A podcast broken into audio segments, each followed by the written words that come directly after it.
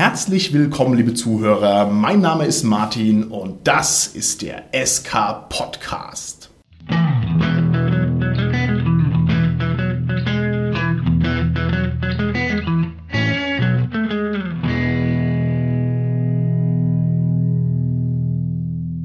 Bei mir heute im Studio sind meine lieben Gäste, die Tanja, der Carsten und der Holger. Hi, hier ist die Tanja. Hallo, hier ist der Carsten. Ja, hallo, der Holger hier. Unsere heutige Folge beschäftigt sich mit einem Phänomen, das einen poetischen Titel geradezu verlangt. Und zwar wollen wir heute mal über das Herz der Szene reden. Was meine ich denn mit dem Herz der Szene, lieber Carsten? Du meinst vielleicht Conventions? Ich hatte eigentlich an dieses Drachenherz von der Kalisi gedacht, dass die runterwürgen muss, aber gut, Conventions ist auch cool, ist auch cool, dann machen wir eben das. Wir wollen heute mal über Conventions sprechen und zwar unter einem ganz bestimmten Blickwinkel. Wir sind fast tagesaktuell. Wow!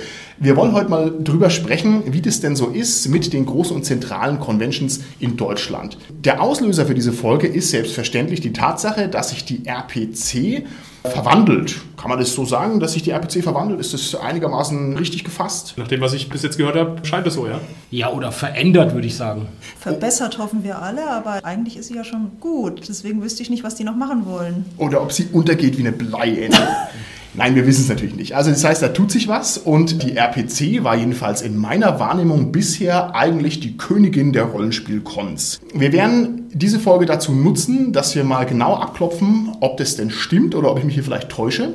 Und wir werden mal gucken, welche Erwartungen man denn grundsätzlich an gute Conventions hat und ob denn unser schönes Hobby so eine Convention braucht, die ein bisschen ein neuronales Zentrum ist für alle Beteiligten oder ob das eigentlich eine verstiegene Idee ist und man deswegen es auch gar nicht so sehr ernst nehmen braucht. Aber wie gesagt, wir sind gerade in Zeiten der hohen Aufregung unter den Nerds. Wer Blizzards Diablo Immortal mitbekommen hat, wow, Wow, wow, wow, wow. Hot, sehr hot. Und hier die RPC hat natürlich nicht diesen Aufreger mit sich gebracht, aber irgendwie, ne, ich weiß ja nicht, ne? Wahrscheinlich ist es so, Veränderungen machen uns Angst. Würdet ihr mir da zustimmen am Cast? Jetzt schauen alle mich an. Veränderungen sind eine Chance, wie es im Lehrbuch steht. Okay, ich denke, wir müssen noch zwei Sätze dazu sagen, was für Veränderungen sich da zugetragen haben. Diablo Immortal, wen es nicht erreicht hat, ist der Versuch von Blizzard, unendlich viel Geld zu verdienen, indem er die großartige PC-Serie Diablo aufs Handy überträgt. Wo natürlich jeder gescheite Fan sagt, no, bloß nicht, bloß nicht so ein blödes Mobile-Game. Welche Veränderungen hat denn die RPC hingegen zu erwarten? Carsten, was kommt da auf uns zu? Ja, da gab es jetzt unlängst eine Pressekonferenz von der Messe Köln, die ja inzwischen die Marke, glaube ich, der RPC gekauft hat. Dann auch von dem André Kuschel, der der ursprüngliche Veranstalter von der RPC ist. Und dann noch von einer kooperierenden ja, die heißen Omelette Group. Die kommen aus Südamerika und die haben da wirklich die größte Comic-Con der Welt in Sao Paulo, ich glaube mit über 220.000 Besuchern. Und was quasi jetzt die Veränderung ist, ist, dass eben die fusionieren, dass die jetzt in Köln im nächsten Jahr die Comic Con Experience Cologne machen. Im Rahmen dieser Comic Con Experience Cologne dann auch die RPC mit integriert wird.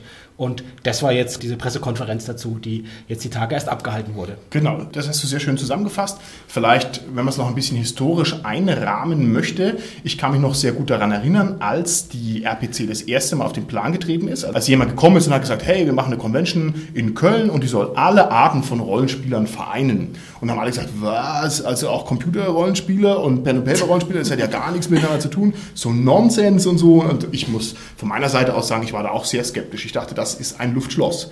Aber ist es denn wirklich ein Luftschloss oder hat sich die RPC nicht eigentlich schon gemausert? Jetzt fangen wir erstmal grundsätzlich an, ein bisschen zu erklären, was wir denn für Con-Gänger sind. Ich denke, das ist ganz interessant, damit wir dann auch sozusagen grundieren können, was unsere Meinung zu den Cons eigentlich wert ist. Also frage ich jetzt hier mal einleitend in die Runde, wie sieht es denn aus mit euch dreien? Was seid ihr denn für Con-Gänger? Wieso geht ihr auf Conventions? Wieso? Ich würde erstmal sagen, wohin, weil ich eigentlich so ein Convention-Gänger der kurzen Wege bin. Das heißt also, was hier bei mir im Raum irgendwie ist, da kann ich schon hin. Aber wenn es irgendwie weitergeht, also sowas wie die Nordcon oder sowas, würde ich definitiv nicht machen. Aber liebe Tanja, da stellst du dein Licht natürlich ein bisschen unter den Scheffel, wie man hier bei uns sagt. Du organisierst ja eine riesenfette Convention. Tanja, was verheimlichst du da unseren Hörern? Wow, wow, wow, ich organisiere, ist jetzt nur wirklich die Übertreibung des Jahrhunderts. Ich mache ein bisschen bei der Orga von der Main-Würfel-Con mit, das war's aber auch schon. nee, aber das ist doch großartig. Also das ist eine große Con, das ist keine winzige Con. Das heißt, da bist du auch ein bisschen hinter den Kulissen und bist da also sehr aktiv, aber das stimmt, es ist natürlich trotzdem eine Convention der kurzen Wege, da kannst du hinlaufen, ne? Genau, oder Okay. mit Radfahren, sehr praktisch. Das Alles geht mit Köln natürlich nicht mehr, ne? Wie ist es denn bei dir, lieber Carsten? Was für Cons besuchst du und warum? Also ich besuche Cons, um eben neue Leute kennenzulernen, um neue Spielarten kennenzulernen, mit neuen Leuten Rollenspiel zu machen. Ich habe mal auch Cons besucht, um Tabletop-Spiele auf Turnieren zu spielen. Das mache ich mittlerweile nicht mehr, aber das war auch früher ein Grund, warum ich auf Cons Okay, gefahren okay. bin. Was hast du gespielt? Äh, Match Night. Ah, kann es sein, dass hier bei uns im Cast der internationale Champion von Mage Knight sitzt, der Nee. da auch auf der GenCon äh, Da bin ich aber nur Dritter geworden bei der Weltmeisterschaft. Ich bin deutscher Meister geworden, habe dann nur Dritter bei der Weltmeisterschaft. aber das ist schon so lange her, dass es gar nicht mehr war und hatte da halt den Flug gewonnen. Unsere SK-Podcast-Hörer wissen das schon. Das sind alte Kamellen für die. Mit wem bist du in deinem Flugzeug gesessen, lieber Carsten? Ja, mit einigen anderen Deutschen, die auch zu der äh, GenCon gefahren sind. Mit Werner Fuchs ist er geflogen. Wow. Ich weiß nicht, ob der Boah, Werner, nee. ich glaube, ne, ich glaub, die Leute von Feder und Schwert waren mit im Flugzeug. Den Werner Fuchs habe ich da nicht gesehen, den habe ich aber eben auf der GenCon getroffen und habe mir da Tor der Welten von ihm signieren lassen. Okay, okay, alles klar. Neid. Holger, du fährst normalerweise auf Conventions, wenn ich sage, wir fahren jetzt auf eine Convention. Ich bin quasi der Spritgeldgeber. Ja, nee, ich fahre natürlich mit, um mich über neue Produkte ein bisschen zu informieren. Also ich finde es immer wichtig, dass man das dann auch mal in der Hand hat, dass man vielleicht auch wirklich mal abseitigere Sachen entdeckt. Also dass man, wenn man da rumläuft, dann sind ja auch die kleinen Verlage, dass man da mal sich hinbegibt und das mal ein bisschen durchblättert und vielleicht findet man ja eine Perle. Ich setze mich auch sehr gern in Lesungen beziehungsweise die Vorträge, die da sind, rein, dass man da noch so ein bisschen Hintergrundinformationen mitkriegt. Das finde ich sehr schön, weil das ist irgendwie was, was ich glaube ich noch niemals gemacht habe in meiner ganzen Con-Karriere, weil die Zeit immer so knapp ist. Und wenn man sehr weit fährt auf eine Con, dann finde ich immer, ja, ist mir jetzt eigentlich zu anstrengend, mich eine Stunde irgendwo reinzusetzen. Also finde ich cool, dass du das machst. Ich muss vielleicht noch dazu sagen, also ich kaufe mir auf Conventions fast nie was. Also wie gesagt, höchstens mal so von einem kleineren Verlag was, aber ich gehe jetzt nicht mit dem Ziel hin, ich muss mir jetzt unbedingt die fünf neuen DSA-Bücher kaufen oder so, weil da muss ich ja nicht auf die Convention gehen, sondern ich gehe da hin, ich gucke es mir vielleicht kurz an, aber ich will da eigentlich was, was ich nicht, sagen wir mal, im Internet kaufen kann oder was ich nicht im Internet erleben kann, das will ich da erleben. Okay, finde ich sehr gut. Bei mir ist es ein bisschen noch anders als beim Carsten. Der Carsten hat gesagt, er geht dahin, um neue Leute kennenzulernen. Bei mir ist es eigentlich so, dass ich dahin gehe, um Bekannte zu treffen. Also ich nutze das, weil ich weiß, aus ganz Deutschland fahren da die Leute zu den Conventions her, je nachdem halt, wie groß die Convention ist, mit einem kleineren oder größeren Radius. Und das macht für mich eigentlich einen Hauptgenuss aus, dass ich sage, ah, da treffe ich hier die ganzen alten Gesichter wieder, die man halt, keine Ahnung, aus dem Internet, aus dem Forum, aus der Szene kennt, hier und da. Und das macht für mich eigentlich mit den Hauptreiz aus, muss ich ganz ehrlich sagen. Ja, ich denke, da stimme ich zu, aber ich würde sagen, das Kennenlernen ist halt oftmals davor ein Schritt. Also Ja. viele lernt man halt auf Cons kennen. Wenn wir überlegen jetzt mal, wie wir jetzt auch hier sitzen, kann auch gut sein, denke ich, unser Gesamtcast vom SK Podcast, dass wir uns teilweise auch mitunter auf Cons auch kennengelernt haben. Das stimmt, das ist richtig. Okay, ich schieße noch eine schnelle Frage hinterher. Und zwar, seid ihr jemand, der auf Conventions Rollenspiele auch spielt oder anbietet vielleicht sogar? Macht ihr sowas oder macht ihr sowas gar nicht? Ja, auf jeden Fall, weil das ist eigentlich für mich so ein Hauptgrund, warum ich auf die Conventions gehe. Ich meine, es ist schön, wenn man eine Händler nebenbei hat, so für die Zeit zwischendurch oder so, aber ich bin eigentlich wirklich der Mensch, der da hingeht, dass ich spiele oder dass ich auch anbiete. Das ist eigentlich mein Hauptmotiv für Convention-Gang. Gehst du dann dahin, weil du Werbung machen möchtest für ein dir liebes und teures System oder gehst du hin, weil du sagst, ich möchte gerne neue Systeme kennenlernen? Hier, keine Ahnung, Katzen im Weltall, die neue Edition kenne ich noch gar nicht, da möchte ich sie spielen. Oder bist du jemand, der sagt, ach, wie schön, da treffe ich wieder meine Kumpels und wir spielen immer, was weiß ich, Puh. DSA und dann spielst du immer das Gleiche. Eigentlich, nee. Also eigentlich, wenn ich die Möglichkeit habe, neue Systeme kennenzulernen, dann mache ich das gerne. Aber eigentlich bin ich da relativ offen. Ich habe auch kein Problem, DSA zu spielen, um einfach mal zu sehen, wie macht denn der andere Spielleiter das. Also ich habe auch schon mal mehrere Abenteuer, also jedes Mal das gleiche Abenteuer in unterschiedlichen Cons gespielt, einfach nur mal zu gucken, und wie machen denn die das. sehr das schön. ist halt einfach so ein bisschen mal schauen, wie läuft das, wie gehen die Leute vor, wie sind die Mitspieler. Das ist ja auch sehr abhängig von den Mitspielern. Ja. Und das finde ich immer sehr interessant. Also da steht bei dir wirklich das Spielerlebnis im Vordergrund, das finde ich toll. Genau, Spielerlebnis und das Soziale eben auch. Ne? Carsten, wie ist es bei dir? Convention-Spielleiter, ja, nein? Bei mir ist es ganz ähnlich wie bei der Tanja. Also ich spiele sowohl als Spieler als auch als Spielleiter auf Convention. Früher habe ich eine ganze Zeit erstmal nur als, nee, stimmt gar nicht, überlege. Ich habe relativ früh mal eine Runde, mit einem Freund, haben wir unser DSA-Fanzine-Abenteuer mal geleitet. Das war, glaube ich, die zweite Con, auf der wir waren, da haben wir es gleich mal geleitet. Danach, glaube ich, habe ich dann wirklich eine ganze Zeit erstmal mehr als Spieler teilgenommen, dann irgendwann relativ viel geleitet. Also das war dann mit Leiten angefangen und dann schon manchmal auch Cons, wo ich fast nur geleitet habe, mhm. selbst gar nicht mehr zum Spiel gekommen bin. Mittlerweile schaue ich wieder drauf, damit sich so ein bisschen die Waage hält. Okay. Also ich bin eigentlich eher ein bisschen lieber ja noch Spieler als Spielleiter. Insofern gucke ich dann schon, dass ich sowohl ja, zum Leiten komme als auch zum Selbstspielen komme. Der Carsten macht noch was ganz anderes Cooles und zwar Test spielt der seine eigenen Abenteuer auf den Conventions. Das finde ich auch also ungewöhnlich, sag ich mal, ne? aber ist natürlich super, weil da hast du eine hohe Schlagzahl an Kundschaft und ganz viel Perspektiven drauf. Das ist natürlich auch sehr schlau. Holger, wie ist es bei dir? Spielst du auf Conventions? Wir kommen ja später noch dazu, ähm, so irgendwie die Großen und die Kleinen voneinander abzugrenzen. Auf einer großen Convention nein. Mhm. Ich zähle jetzt mal die RPC dazu. Da fahre ich nicht hin, um zu spielen, mhm. sondern da fahre ich wirklich hin, um das zu machen, was ich vorhin schon erzählt habe, auf irgendwelche Panels gehen und so weiter. Bei kleineren Conventions ja, weil die meistens auch darauf ausgerichtet sind, mehr Spielrunden zu haben als irgendwie jetzt Aussteller oder sowas. Okay, wie sind denn da deine Spielerfahrungen im Durchschnitt? Würdest du sagen, es macht dir im Durchschnitt eher Spaß oder eher nicht so? Nö, das macht eigentlich immer ziemlich viel Spaß. Es kommt ein bisschen drauf an. Also das Abenteuer muss in den Timeslot passen. Ah, das ist okay. auch schon ein paar Mal passiert, ja, dass das ja. quasi so, ah, wir sind nicht fertig geworden. Das ist dann ein bisschen ärgerlich. Aber wenn das funktioniert, dann ist das auch immer gut. Okay, also ich fahre eigentlich nicht auf Conventions, um zu spielen. Ich habe das natürlich auch schon ein paar Mal gemacht, aber ich habe dann immer eher durchwachsene Erfahrungen. Also ich merke dann sehr schnell, ah, der Spielleiter, den mag ich nicht. Das gefällt mir nicht so gut. Ja, doch, so ist es. Und dann hocke ich drin und denke mir, ah, shit, jetzt musst du ja aus Höflichkeit drei Stunden absitzen. Ja, und das ärgert mich dann schon sehr. Das ist aber natürlich nicht generalisierbar. Ich hatte auch schon schöne Konrunden, aber es ist jetzt nicht so das, wo ich sage, oh cool, endlich kann ich mal spielen. Also dazu spiele ich einfach auch so genug Rollenspiel. Was ich aber normalerweise mache, ist, dass ich sozusagen so ein Mitleidsspielleiter bin. Also wenn die Convention sagt, äh, wir brauchen dringend Spielleiter, äh, äh, äh, dann sage ich, also gut, hier habe ich drei Sachen dabei, dann mache ich halt was. Also das mache ich dann schon gerne und dann habe ich auch was dabei, was normalerweise irgendwie äh, funktioniert. Ich glaube, ich habe mal in der Cafeteria einer Convention ohne jede Art von Material eine Runde geleitet, nur weil die Leute rumsaßen und es gab gar keine Runden und sowas. Da haben sie gesagt, oh, wir würden sogar ein Spiel, es gab keinen Spielleiter. Und es war ein Riesenspaß. Das habe ich, glaube ich, vom Smartphone runtergespielleitert und irgendwie auch noch totale Rollenspielanfänger. Und es war natürlich völlig aus der Not geboren und würde keinen objektiven Qualitätsstandards genügen, aber für den Gag war es doch erstaunlich erfolgreich. Gibt es da nicht vielleicht sogar einen Bericht von Michael Jägers darüber in seinem Blog? Ehrlich? Nein, das glaube ich nicht. Das war in der CaveCon in Aschaffenburg und da hat mein kleiner Sohnemann seine erste traumatische Erfahrung von Conventions, weil ich dem versprochen habe, da würden alle Drachen-T-Shirts tragen und dann hat er nach einer Stunde gesagt, wo ich ihn so auf dem Arm rumtrage, ja nee, da trägt ja keiner Drachen-T-Shirt. Ich war ganz beleidigt. und dann habe ich gesagt, komm, dann sitzt du doch hier bei uns in der Cafeteria. Da durfte er dann halt allen Süßkram mhm. futtern, den er wollte. Und dann durfte er halt würfeln und so. Und das fand er dann aber auch ganz schön schnell langweilig und so weiter. Also ja, nicht so ein guter Erstkontakt. Okay. Ja. Aber das machst du, glaube ich, so, dass du nicht so sagst, ich melde mich im Vornherein an ja. als Spielleiter, sondern du sagst, ich habe halt mal was dabei. Ja. Oder du improvisierst, wie in dem Beispiel, sonst hast du was dabei, wo du nicht so 100% das geplant hast. Aber wenn es dann, ja, Not am Mann ist ja, oder genau. ein Spielleiter eben gesucht werden oder Leute da sind und du mich unterhältst und sagst, wir würden gerne was spielen, wir haben jetzt gerade nichts, ist alles voll, was aushängt oder so, dann sagst du halt, Mensch, okay, spontan, dann biete ich jetzt das an. Genau, das, genau, das mache ich. Und da hast du auch recht, das war tatsächlich mit dem Michael Jägers, der ein toller Podcaster ist, war das tatsächlich auch mal der Fall, wo ich dann aus der Not geboren halt irgendwie so einen ausgefallenen Slot überbrückt habe, da hast du recht. Das ist dann sowas wie im Fall von Spielermangel bitte die Scheibe einschlagen. Und hier drücken. genau. Raus kommt Martin. Liebe Zuhörer, SK-Podcast-Hörer schlagen keine Scheiben ein. Das sind anständige Leute, also lasst euch hier von dem Überschwang der Erzählungen nicht mitreißen. Okay, genug der eigenen Erfahrungen.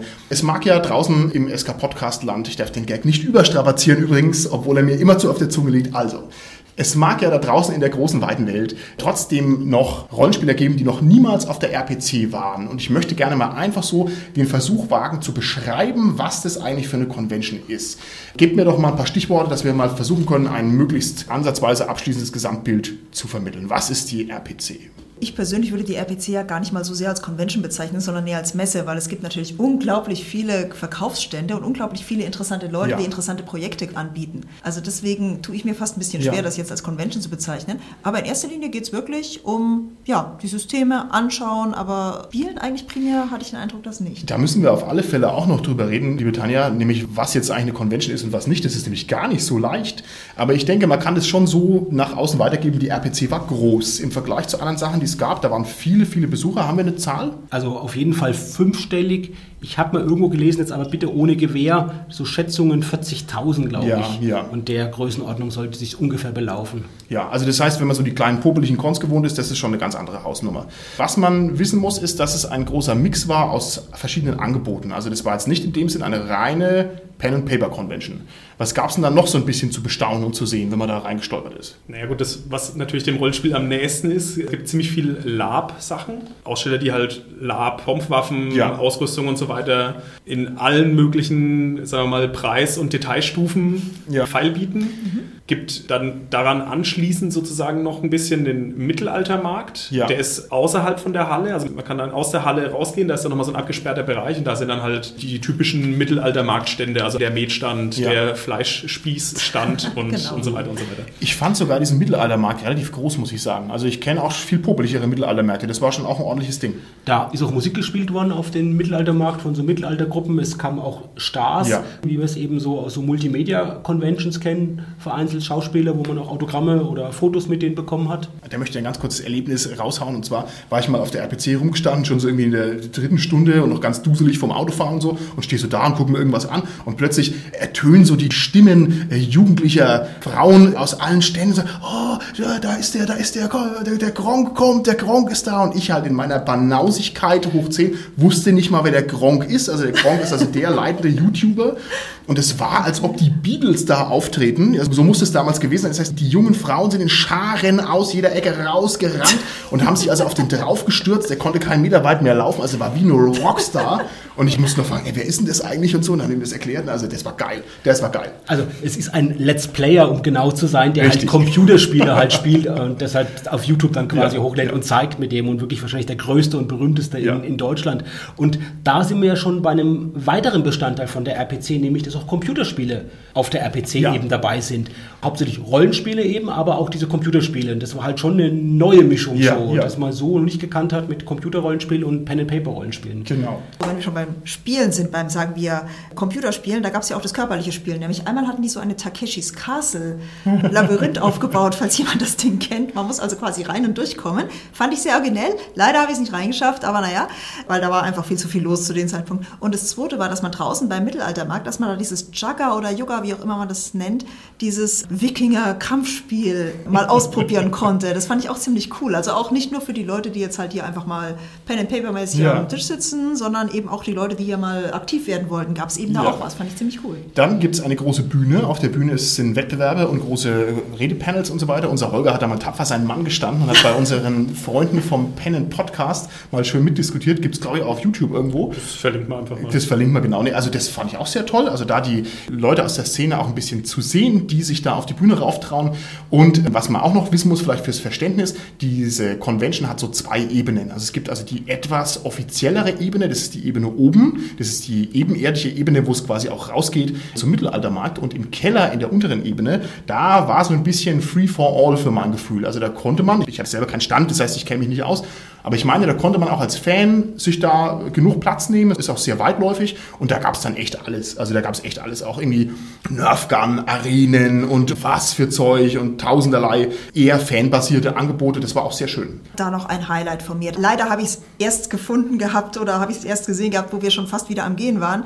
Das gab es nämlich einen Stand und der hat nicht nur Filmprops, sondern auch Filmdrehbücher und so weiter. Originale hat er verkauft. Ich habe mich da noch die letzte, keine Ahnung, halbe Stunde hatte ich noch, da haben wir uns noch intensiv darüber ausgetauscht und das war ein echtes Highlight. Das hätte ich jetzt da echt nicht erwartet, aber das war total super. Ja, ja. Der hat da Dinger von, keine Ahnung, von Deep Space Nine im Original und so, also das ist Wahnsinn. Für mich das Highlight beim letzten Besuch von der RPC war wirklich so ein Zelt, wo die für ein Zombie-Lab geworben haben und wo du eine Nerfgun in die Hand gedrückt bekommen hast und dann bist du halt alleine durch dieses schummrig beleuchtete Zelt quasi durch und musstest dich halt den Zombies erwehren, die dann von irgendwo aufgetaucht sind. Und das haben die einfach nur für einen gemacht. Und ich fand Ja, das so großartig, ich habe mich so bedankt bei denen, ich habe mich so geängstigt und habe mich so erschrocken, da durchzugehen. Ne? Da muss man auch aufpassen, nicht auf den Zombie dann drauf trittst vielleicht noch, weil die kriechen halt auch im Ja. Boden und kommen auf dich zu und so, aber das war super, also das fand ich, also das fand ich toll, dass sie das einfach so angeboten haben und das war halt ihre Werbung für ihr Zombie-Lab gab. Was ich auch toll finde, was man da auch noch vielleicht jemand, der es nicht kennt, deutlich nochmal machen muss, ist, dass natürlich wahnsinnig viele Cosplayer da sind. Also die Cosplay-Szene hat es fast voll übernommen, diese Convention möchte ich schon fast sagen. Also massenhaft Cosplayer, die coolsten Kostüme, Transformer und Space Marines und Wookiees und so und halt richtig die teuren, geilen Sachen.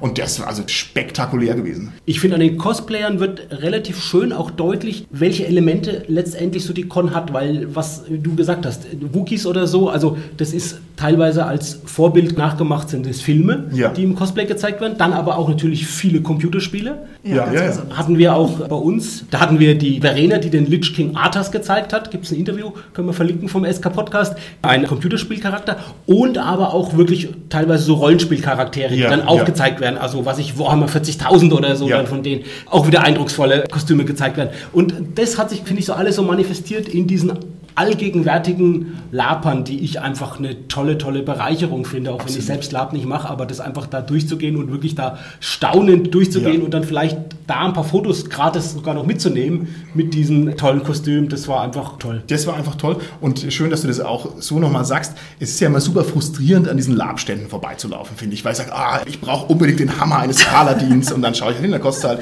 14.000 Euro. Ja, ich mir, okay, beim nächsten RPC-Besuch, ja, und dann sieht man aber die Cosplayer, die das halt alles durchziehen und die diese tolle Ausrüstung haben und diese tollen Sachen, also das ist schon sehr schön. Und mein persönliches Highlight war, ich habe da mal den Hodor getroffen von Game of Thrones. Ach nein. Und habe also ein schönes Foto, wie der Hodor Tür? neben mir steht, ohne Tür. Du darfst doch nicht spoilern. Entschuldigung. Tanja, um Gottes Willen. Das Tür hat mit der Serie nichts zu tun. Spoiler, rückwärtig, rückwärtig. Hat es was gekostet, das Foto mit dem Hodo? Wenn ich jetzt Ja sage, dann ist das Foto wertlos. Ja, weil es so wirkt, das Foto, als wäre das einfach mein Kumpel und der würde einfach so mir seine Hand auf die Schulter legen und wir würden uns einfach mal wie echte Buddies fotografieren lassen. Insofern lasse ich es mal offen, ob ich dafür was bezahlt habe, wenn das okay ist.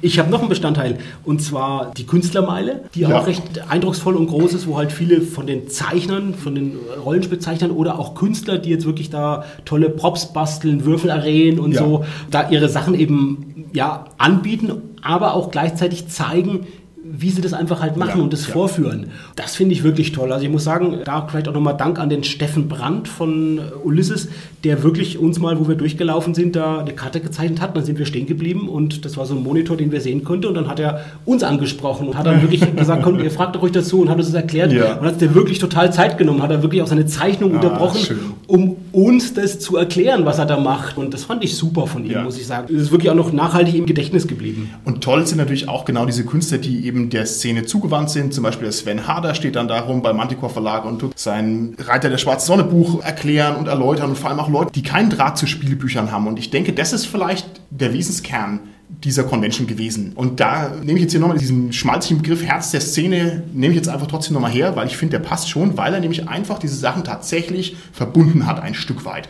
Ich bin kein Tabletopper, aber wenn ich rumlaufe und sehe diese Dioramen, das finde ich so cool und das ist aber eigentlich die einzige Zeit, wo ich mit sowas in Kontakt komme. Also für mich ist das eine Bereicherung und die Cosplayer genauso. Ich bin kein Cosplayer, aber ich will mir die natürlich alle angucken mit ihren coolen Sachen. Also toll. Ja, und was es natürlich auch gab, sind Rollenspielrunden. Ich glaube, die sind uns allen deshalb nicht so sehr aufgefallen, weil du hast schon gesagt, Holger, weil wir nicht auf die RPC gehen, um Rollenspiel zu machen. Ja, ja. Wenn wir aber dahin gehen würden, mit der Absicht Rollenspiele zu machen, dann würden wir auch was finden, weil die ganzen Verlage haben Rollenspielrunden angeboten und es war in dieser Keller-Arena, die du schon erwähnt Mhm. hast, Martin, da war der Nerdpool und die Gilde der Fantasy-Rollenspieler, die haben da relativ viel Rollenspiel auch angeboten. Ja, ja. Und also das gab es natürlich auch dazu. Okay, ich denke, man hat sich jetzt hier von unseren Ausführungen schon ein gewisses Bild machen können und jetzt ist es natürlich ein bisschen gemein, weil wir schwärmen jetzt hier sehr von der RPC, aber jetzt ist ja offensichtlich die RPC einem Verwandlungsprozess unterworfen und die Frage ist, was wird denn jetzt aus der RPC werden?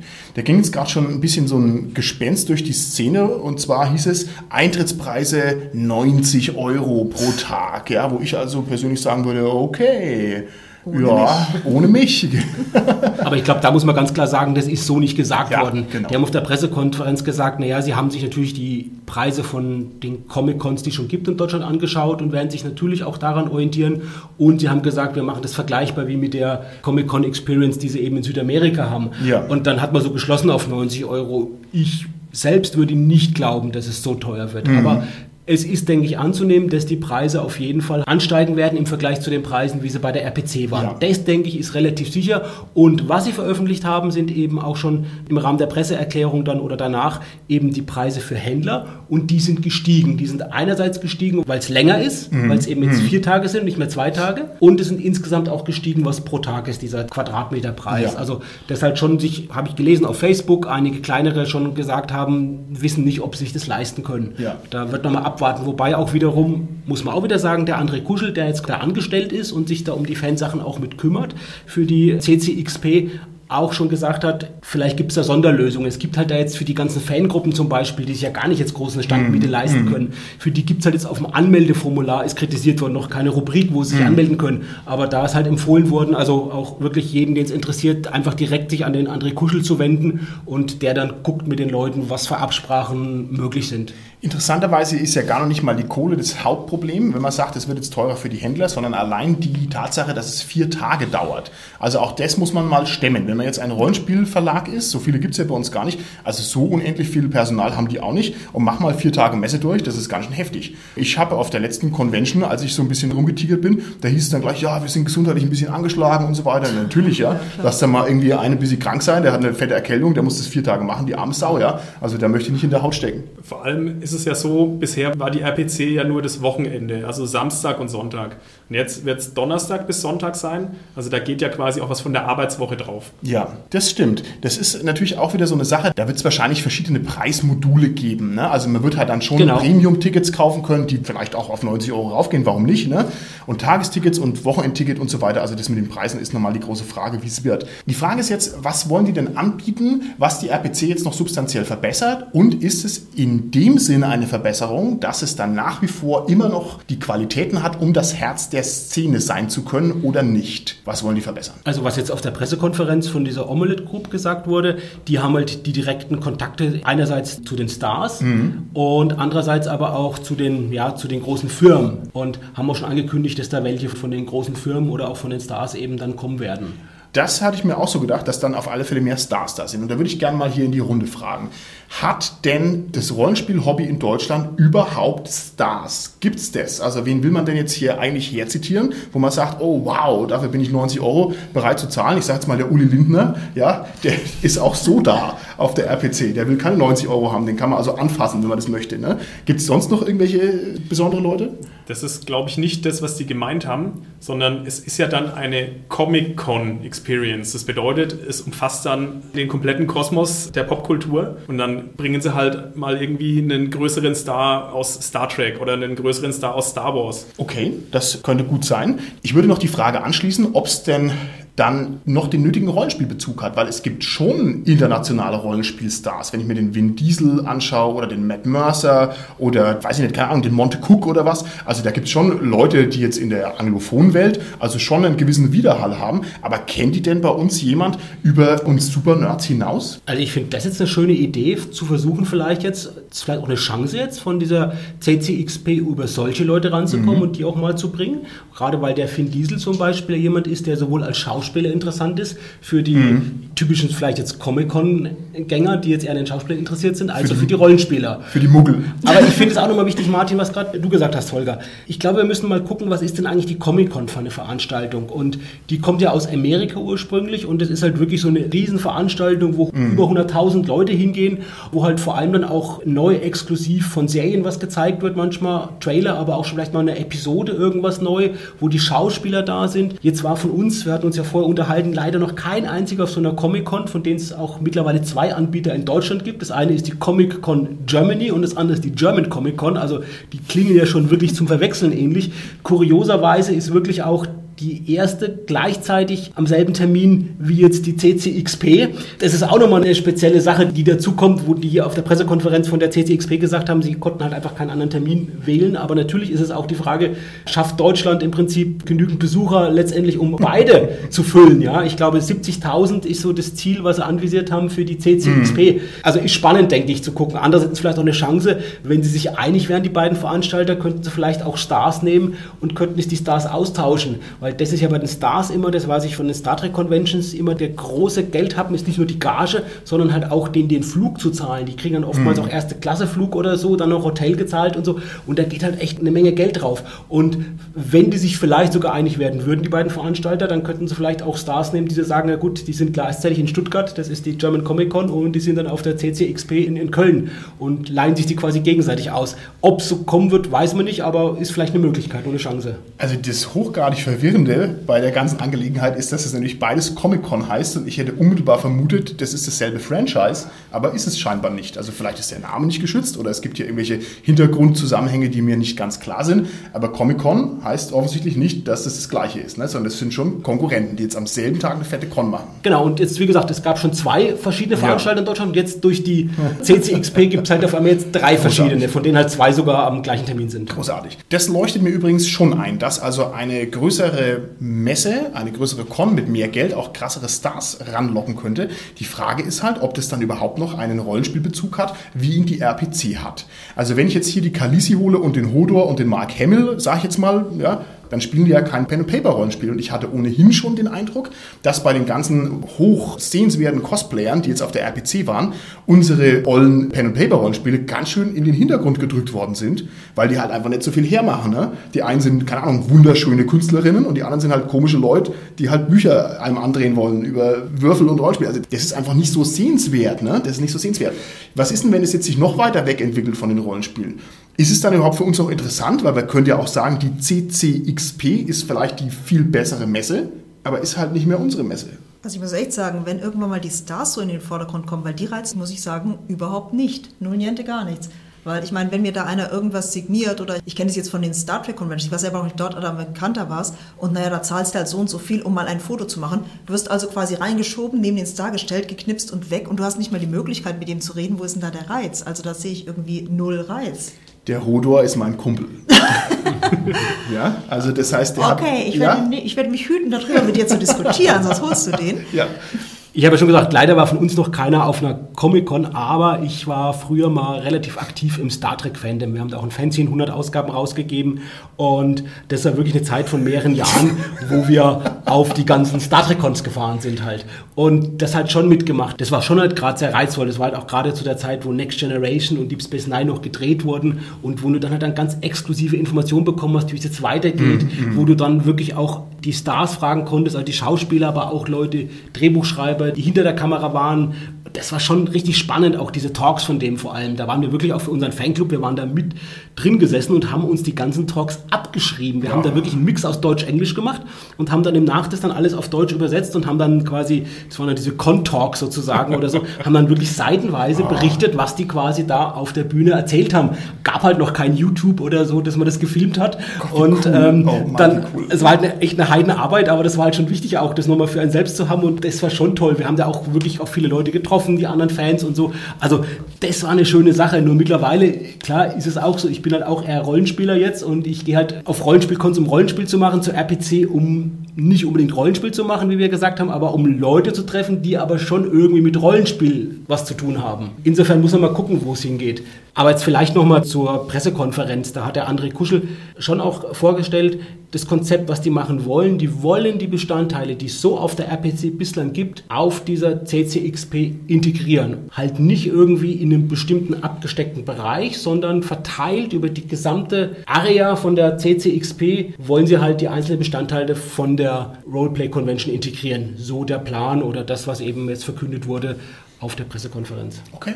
Liebe Zuhörer draußen an den Empfangsgeräten, der Carsten hat gerade ohne Vorabsprache die Bombe gedroppt, dass er also 100 Ausgaben Fanzine rausgebracht hat. Das hat von uns keiner vorher gewusst. Carsten, was bist du für ein Biest? Was hast du für geheime Sachen, von denen wir nichts wissen? 100 Ausgaben Fanzine. Ich dachte, wir haben viele Folgen mit unseren 100 irgendwas. Da lachst du drüber, ne? Du sagst, ach ja, habe ich ja schon lange Naja, das waren, das, das waren das, hauptsächlich, wir waren da mehrere und das muss ich sagen, die meiste Arbeit haben da andere gemacht. Ich war halt da einer von ein paar, die den Club gemacht haben, waren eine Handvoll Leute, aber wir haben wirklich jeden Monat ein Star Trek-Fernsehen rausgegeben und es hat einen Umfang gehabt von Minimum 12 A5 Seiten bis Maximum hat man, glaube ich, mal so 80 Seiten. Also 12 waren immer garantiert. Je nachdem, wie wir halt dann Material und Zeit hatten, haben wir halt bis 80 Seiten Umfang gehabt. Wow. Und ich frage mich, wie viele Stunden hat dein Tag oder wo hast du deine TARDIS stehen? Wir haben es sogar noch selbst verpackt, weil wir damit Geld gespart Jetzt haben. reicht's!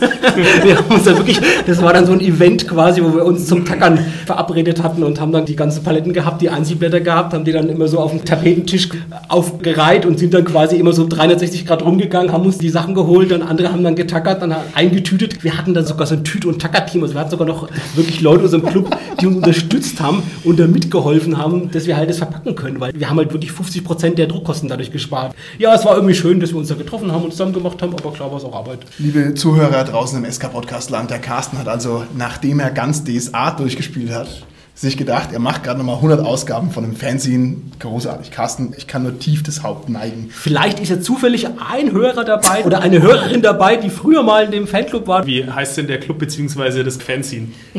Also Final Frontier war der Name von dem Club, TFF abgekürzt und das Fanzine hieß Infotrack, weil wir halt natürlich vor allem erstmal so aktuell immer die Infos gebracht haben. Das wäre heute jetzt gar nicht mehr möglich mit Internet, aber in den 90ern war es halt schon so, dass natürlich die Infos doch noch erstmal sich wenig akkumuliert haben und dann noch relativ, ja, mit ein paar Wochen Verzögerung gedruckt, immer noch super aktuell waren damals. Großartig. Es gab mal eine Zeit, da waren ein paar Wochen Verzögerung immer noch aktuell. Mann, Mann, Mann, wir müssen mal eine Folge nur, wir müssen noch eine Interviewfolge machen, nur mit dir, Carsten. Das ist einfach haben ja schon reichhaltig genug. Okay, aber ich schlage jetzt den Bogen trotzdem wieder zurück. Und zwar, wenn du mir sagst, Carsten, dass auf dieser neuen Comic-Con Experience Cologne die RPC einfach integriert ist, dann stellt sich doch ab einem gewissen Punkt die Frage, wann ist es denn noch eine Rollenspiel-Convention? Denn wenn ich jetzt sage, okay, am Anfang war es jetzt, sage ich mal, übertrieben 30% Pen and Paper, dann ist es jetzt langsam aber sicher abgesagt auf 5% Pen and Paper. Ja, wenn es immer nur noch 0,5% Pen and Paper ist, dann ist es halt letzten Endes eine Netflix-Convention geworden oder sowas. Dann ist es halt keine Rollenspiel-Convention mehr. Und was ich gerne von euch wüsste ist, wäre das schlimm? Wäre das schlimm, wenn sich die zentrale Rollenspiel-Convention versteckt auf einer neuen großen Netflix-Convention? Ich würde bei sowas einfach nicht hingehen, muss ich ganz ehrlich sagen, weil es mich nicht interessiert. Also ich schaue mir die Sachen an, die Filme, aber ich will da nicht hingehen auf eine Con, nur damit ich jetzt die Kalisi treffe. Also pff, Also auf der Pressekonferenz wurde ja gesagt, das soll, sagen wir mal, verteilt werden auf dem kompletten Areal. Das sehe ich ein bisschen kritisch, muss ich sagen. Also natürlich hat es den Vorteil, man lockt dann die Leute so ein bisschen wieder ran, weil man natürlich neben dem Comicstand dann plötzlich den Rollenspielstand hat. ne? Benötigt unser Rollenspiel so eine Infusion? Also meinst du, das ist für unser alles Pen and Paper Ding, was ja irgendwie doch schon ein bisschen aus der Zeit gefallen ist, ist es wichtig, dass wir uns quasi so anwanzen an Netflix, damit überhaupt uns noch jemand wahrnimmt? Auf dieser diesjährigen Podiumsdiskussion ging es ja ungefähr darum, dass man sagt, wie geht es in der Zukunft des Rollenspiels so ein bisschen weiter, beziehungsweise mit der Szene. Und da war der Konsens, ja, man muss das schon so ein bisschen begrüßen. ne? Also man muss das so ein bisschen mitnehmen, die neuen Medien, so neue Angebote. Wie gesagt, ich sehe das Konzept ein bisschen kritisch. Auf der Comic-Con in San Diego zum Beispiel, da ist es so, da ist es relativ stark wieder abgegrenzt. Also da gibt es dann die Halle H und da geht es halt hauptsächlich um Fernsehserien und neue Filme und so weiter. Also da werden dann die großen Trailer gezeigt und da gibt es dann die Panels mit den Seriendarstellern und das ist sehr stark abgegrenzt vom Rest. Man müsste eine gute Balance finden, dass man sagt, man hat so einen Bereich, wo es sich ein bisschen konzentriert auf der Messe, wo wirklich die Bühne steht und wo die größeren Stände vielleicht außenrum stehen.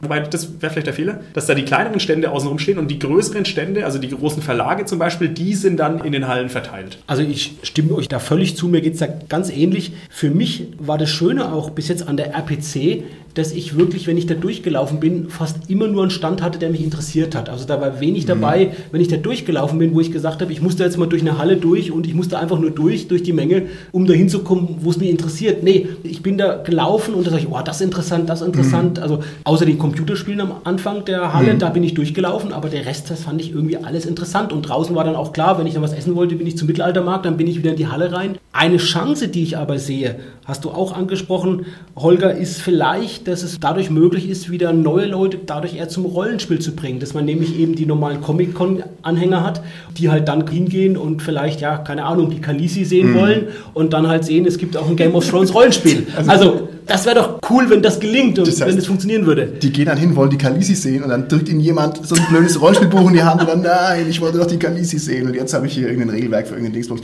Ich finde, es gibt schon eine Vorlage, die so funktioniert wie das, was wir uns jetzt hier ausmalen und zwar ist es die Spiel in Essen. Auf der Spiel in Essen hat man auch diese Hunderttausende von Besucher, wenn ich jetzt die Zahlen nicht total verhaue und die Rollenspielstände sind natürlich irgendwo in die Ecke gedrückt und ich muss leider von der diesjährigen Spiel sagen, dass es mir voll ins Auge gefallen ist, dass bei den Rollenspielständen total wenig los war. Die Rollenspielstände haben in meinen Augen davon nicht profitiert. Ich hatte sogar, jetzt hoffentlich täusche ich mich, hoffentlich war ich nur zu einem ungünstigen Zeitpunkt da, aber ich hatte sogar den Eindruck, dass das echt zu viel Rollenspielangebot war. Also da waren viele Stände und zu viele Verkäufer und so, aber da war nicht die Kundschaft da, die gesagt hat, oh, ich wollte Brettspiele kaufen und jetzt sehe ich diese tollen Rollenspiele. Also das hat in meinen Augen nicht funktioniert. Und das ist halt ein bisschen der Pferdefuß. Ich kann nicht in die Zukunft gucken, aber wenn man also den Fokus so sehr wegnimmt von einem Rollenspiel, dann interessiert es halt auch keinen, weil dann kommen halt die Netflix-Gucker auf die Con und wollen halt die Kalisi sehen und ja, das war's halt dann. Sehe ich genauso. Ich meine, aber zu Spiel gehe ich ja wegen den Spielen eigentlich und weniger wegen dem Rollenspiel. Also so betrachtet denke ich, dass die Zielgruppe dann halt mhm. doch eine andere ist. Ne? Ich weiß es nicht, aber das wäre schon mal ein schöner Vergleich, wo man sagen kann, so könnte sich das auch theoretisch entwickeln. Bei der Spiel ist es vielleicht noch so, das ist ja eine Fachmesse in dem Sinne. Also das ist ja wirklich eher so eine Verkaufsfachmesse. Mhm. Natürlich ist der Vergleich irgendwie schließbar, aber ich finde, es hinkt ein kleines bisschen zumindest. Okay, und zwar weil es eine Fachmesse ist, sagst du? Ja, also das ist wieder dieses, es ist sehr konzentriert. Ne? Du hast halt, sagen wir mal, normales Brettspiel und dann hast du Rollenspiel. Das ist so ein bisschen noch diese Konkurrenz. Das ist die Konkurrenz, weil es so nah aneinander liegt. Ne? Also mhm. das Brettspiel und das Rollenspiel. Und bei der Comic-Con hast du dann wieder den Vorteil, naja, du hast halt die Comics und die Netflix-Serien und dann hast du noch das Rollenspiel, das eventuell dazu passt. Wie wir schon gesagt haben, Game of Thrones. Da ist wieder so ein bisschen eine Synergie da. Okay, gut. Dann kann man ja vielleicht mal hier an der Stelle festhalten, wenn wir Glück haben, dann befruchtet sich das gegenseitig, aber das weiß natürlich kein Mensch. Es könnte auch marginalisiert werden und da geht es eben gar nicht mehr um die Rollenspiele und dann ist es weg. Und es könnte auch sein, dass die Rollenspielverlage überfordert sind vom neuen Format oder dass die Fans überfordert sind. Zeitmäßig, powermäßig, geldmäßig, man weiß es nicht. Jetzt möchte ich mal noch eine neue Perspektive wählen. Und zwar ist es so, die RPC ist nämlich bei weitem nicht die einzige Con und nicht das einzige Con-Format, das es gibt, sondern es gibt ganz unterschiedliche Cons, die ganz andere Spins haben. Ich tue jetzt einfach mal ein paar rausschießen und jeder, der da noch was weiß, kann es uns ja in die Kommentare schreiben. Es gibt zum Beispiel sehr abgeschlossene Cons, die ganz, ganz fest auf ein Thema hingedreht sind. Zum Beispiel die Midgard-Cons, haben wir schon darüber berichtet. Oder die Cthulhu-Cons, Carsten, da hast du schon viel davon erzählt. Da ist es also thematisch so klar, da kann die Kalisi nicht auftreten, weil es nicht passt. Ja? Es gibt die. Es sei denn, da kommt dann Tentakel aus den Eiern. Es gibt Cons, die sind so ein bisschen mehr auf die Verlage ausgerichtet, also die Redcon oder die Heinzcon in Norddeich. Das ist also dann äh, natürlich auch sehr stark auf den Verlag ausgerichtet, aber wenn halt der Verlag noch andere Produkte hat, dann geht es wieder weg vom Rollenspiel. Also irgendwie das Kartenspiel Aventuria oder wie es auch immer heißt, das würde eben dann auch angeboten auf der Redcon. Das ginge zum Beispiel so auch. Und man könnte so noch weitermachen. Also es gibt auch noch diese regionalen Cons, wie bei uns die MWC, die also ganz klar sagt, wir machen das hier bei uns, Rollenspielregion Unterfranken muss gestärkt werden. Ja. Also da gibt es ganz, ganz unterschiedliche Ansätze. Und jetzt gibt es eine Convention, die in meinen Augen verlagsfrei ist, die die äh, Künstler ranzieht in großem Maße, die nicht ganz mehr so popelig ist, sondern die schon eine gewisse Größe hat und die vor allem, und das ist vielleicht ein Vorteil, der für uns, die wir aus Süddeutschland kommen und immer weit fahren müssen, ein besonderer Vorteil ist, die nämlich ein bisschen zentraler in Deutschland liegt. Und zwar ist es die schöne Dreieich-Convention. Und wenn diese Folge hier das Licht der Welt erblickt und gesendet wird, dann war die Dreieich-Convention vielleicht gerade eine Woche her, so denn die Schutzheiligen des Podcastens uns wohlgesonnen sind und die Folge nicht irgendwie untergeht oder sich verschleppt oder sonst irgendwas. Das bedeutet, die Dreieich ist eigentlich die ideale Convention in meinen Augen, die in der Lage wäre, das neue Herz der Szene zu sein. Debattiert diese wilde These. Ich möchte dazu erstmal sagen, dass die Dreieich für mich definitiv mehr eine Con ist als die RPC. Ich habe es ja schon gemeint gehabt, für mich ist die RPC einfach eine Messe und keine Con. Und bei okay. der Dreieich finde ich es einfach cool, weil es wird halt viel gespielt, aber du hast natürlich auch ein bisschen Händler nebenbei. Also insofern ist da jetzt der Schwerpunkt auf dem Spielen und das finde ich toll, weil die auch tolle mhm. Räumlichkeiten haben. Also da haben wir schon in Räumen gespielt, die waren echt ja praktisch einfach. Okay. Super geeignet. Gut. Also ich finde die Dreieich auch richtig toll. Ich denke aber, es gibt natürlich noch andere große verlagsunabhängige Cons, die wir vielleicht vielleicht auch erwähnen sollten. Zum Beispiel die Feencon in Bonn, die Nordcon in Hamburg oder nächstes Jahr geplant jetzt im Ruhrgebiet die Eulencon, die mhm. jetzt auch zwar von einem Verlag, von Uwerk Verlag, zusammen mit einem Händler, mit der Brettspielkäste veranstaltet wird, aber die ganz klar auch systemunabhängig sein soll, die also wirklich so eine übergreifende Con im Ruhrgebiet sein soll. Also ich glaube, wir haben schon auch ein paar große, wir haben auch natürlich viele kleine systemunabhängige Cons, wie du gesagt hast, bei uns in der Gegend, die Mainwürfelcon, das Schweinfurter Fantasy Festival, die OrgCon auch in Schweinfurt, in Aschaffenburg, Die CaveCon. die CaveCon, genau. Und das ist jetzt nur, was bei uns so quasi im, im Podcast äh, Einzugsgebiet, Umkreis ist. Also ich glaube, da gibt es wirklich bei jedem, wenn er einigermaßen günstig wohnt, sage ich mal so, vielleicht 50 bis 100 Kilometer, gibt es vielleicht schon Cons, die auch in der Gegend sind, die halt kleiner sind. Also ich habe auch schon mal gelebt in einem Teil Bayerns, wo es weit und breit keine Cons gab. Also das heißt,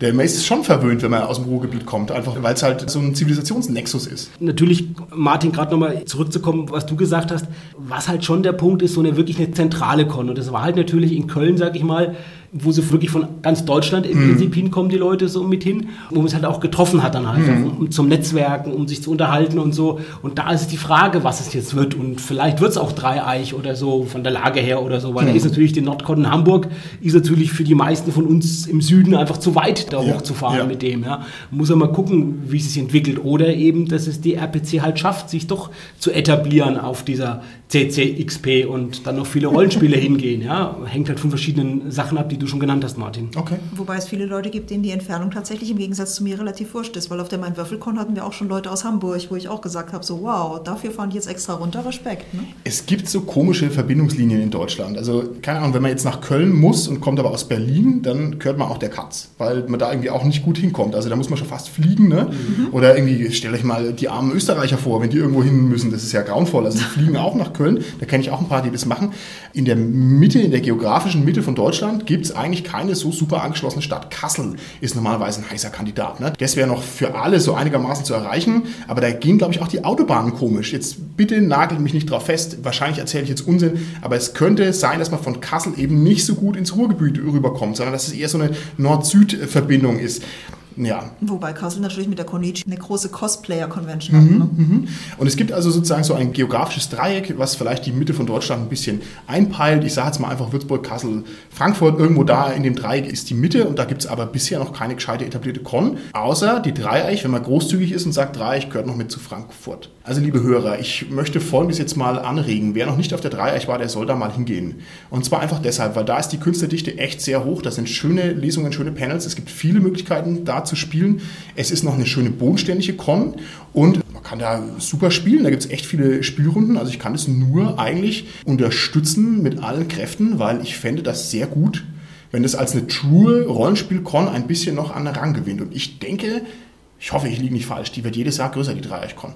Die habe ich auch schon popeliger erlebt. Also die letzten drei Jahre, wo ich jetzt da war, ja, ist schon ein bisschen größer geworden, Ja. aber nicht so arg viel. Ich will vielleicht noch sagen, die Dreieich ist wirklich auch eine schöne Con, weil ich finde die Räumlichkeiten sehr schön, in Anführungsstrichen, weil sie ein bisschen ungewöhnlich sind, weil viele Spielrunden und viele Lesungen sind in der Stadtbibliothek, die neben diesem, was ist es, ein Bürgerzentrum oder sowas, also Veranstaltungszentrum halt direkt liegt und in dem Veranstaltungszentrum sind eher so die Händler angesiedelt und auch Spielrunden und in der Bibliothek sind nur Spielrunden und Lesungen. Und das ist ziemlich lustig, wenn du dann so zwischen den Regalen irgendwie die Spielrunde am Tisch sitzen siehst. Also schon interessant. Aber alles schlägt natürlich die Main Würfelkon im Kilianeum mit ihrem unglaublichen tollen Ambiente. Ne? Ja, Autobahnkreuz haben wir hier Genau. auch. Insofern, da kann man aus jeder Richtung anreisen. Ja, Wir so. haben auch einen Bahnhof, ja. Ja, also, okay, also ich möchte jetzt die Dreieich nicht über Gebühr hypen. Ich möchte aber tatsächlich mal anregen, wer da noch nicht war, soll mal hinfahren. Und es würde mich freuen, wenn die Dreieich noch weiterhin den von mir vermuteten Wind unter den Flügeln hat und wenn es noch größer wird. Ich glaube, das wäre für die Szene ganz gut. Es sei denn, und das ist vielleicht jetzt eine der Fragen, die jetzt hier aus der Folge wieder rausführen, es sei denn, man braucht gar keine Convention für die Rollenspielerei. Wie seht ihr das? Könnte man darauf verzichten, sagen wir mal hier die RPC, die wird zur CCXP Cologne und geht völlig unter, hat mit Rollenspielen, wie wir sie kennen, nichts mehr am Hut. Wäre das ein Desaster für die Szene oder nicht? Also ich für meinen Teil bin ja jetzt eher der Convention-Convention-Gänger und ich fände es wirklich echt tragisch, wenn es keine Spielconventions mehr gibt, weil man halt da doch mal über den eigenen Tellerrand rausschauen kann und so.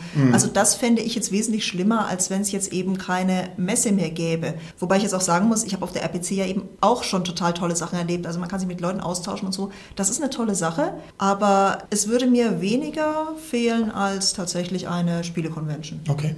Es wäre schon ein Verlust, weil das natürlich ein großer Treffpunkt für die Rollenspielschaffenden ist an sich, dass die sich untereinander austauscht und auch zwischen denen und den Fans. Ja. Also das würde wahrscheinlich dann wegfallen. Das wäre schon nicht schön. Okay. Also ja, ich fände es schade, wenn das untergehen würde in der CCXP. Das müssen wir eben mal abwarten. Ganz auf Cons möchte ich natürlich nicht verzichten, weil ich finde, das ist natürlich toll. Und gerade, wie ihr gesagt habt, die Cons, wo ich spielen kann, die liebe ich sehr. Oder auch die privaten Treffen, wo ich Rollenspiel machen kann. Mit Leuten, wirklich, wo viele mittlerweile meine Freunde sind, die ich aber halt im Jahr vielleicht zwei, dreimal sehe oder so. Und das möchte ich nicht missen. Okay. Ich bin ja jemand, der bekanntlich einen hohen Gamer-Shame hat und für mich ist eine Convention auch immer noch eine Rückversicherung, dass es auch noch andere Leute gibt, die das wirklich durchziehen und dass ich mir das nicht nur einbilde und dass das nicht alles nur virtuell im Internet ist. Also ich brauche das auch als Anker für meine Sanity, was das Rollenspiel angeht. Okay. Dann würde ich sagen, sind wir an dieser Stelle aus der Folge raus. Die Karten für die Katzen im Weltallkon, was ja jetzt schon seit mehreren Jahren eine abgeschlossene Einladungskon ist, sind bereits verschickt. Also die müssten jetzt angekommen sein. Wer seine schon bezahlt und noch nicht erhalten hat, der kann sich mal bei mir melden. Und ansonsten würde ich sagen, bis zur nächsten Folge. Tschüssi. Tschüss. Tschüss.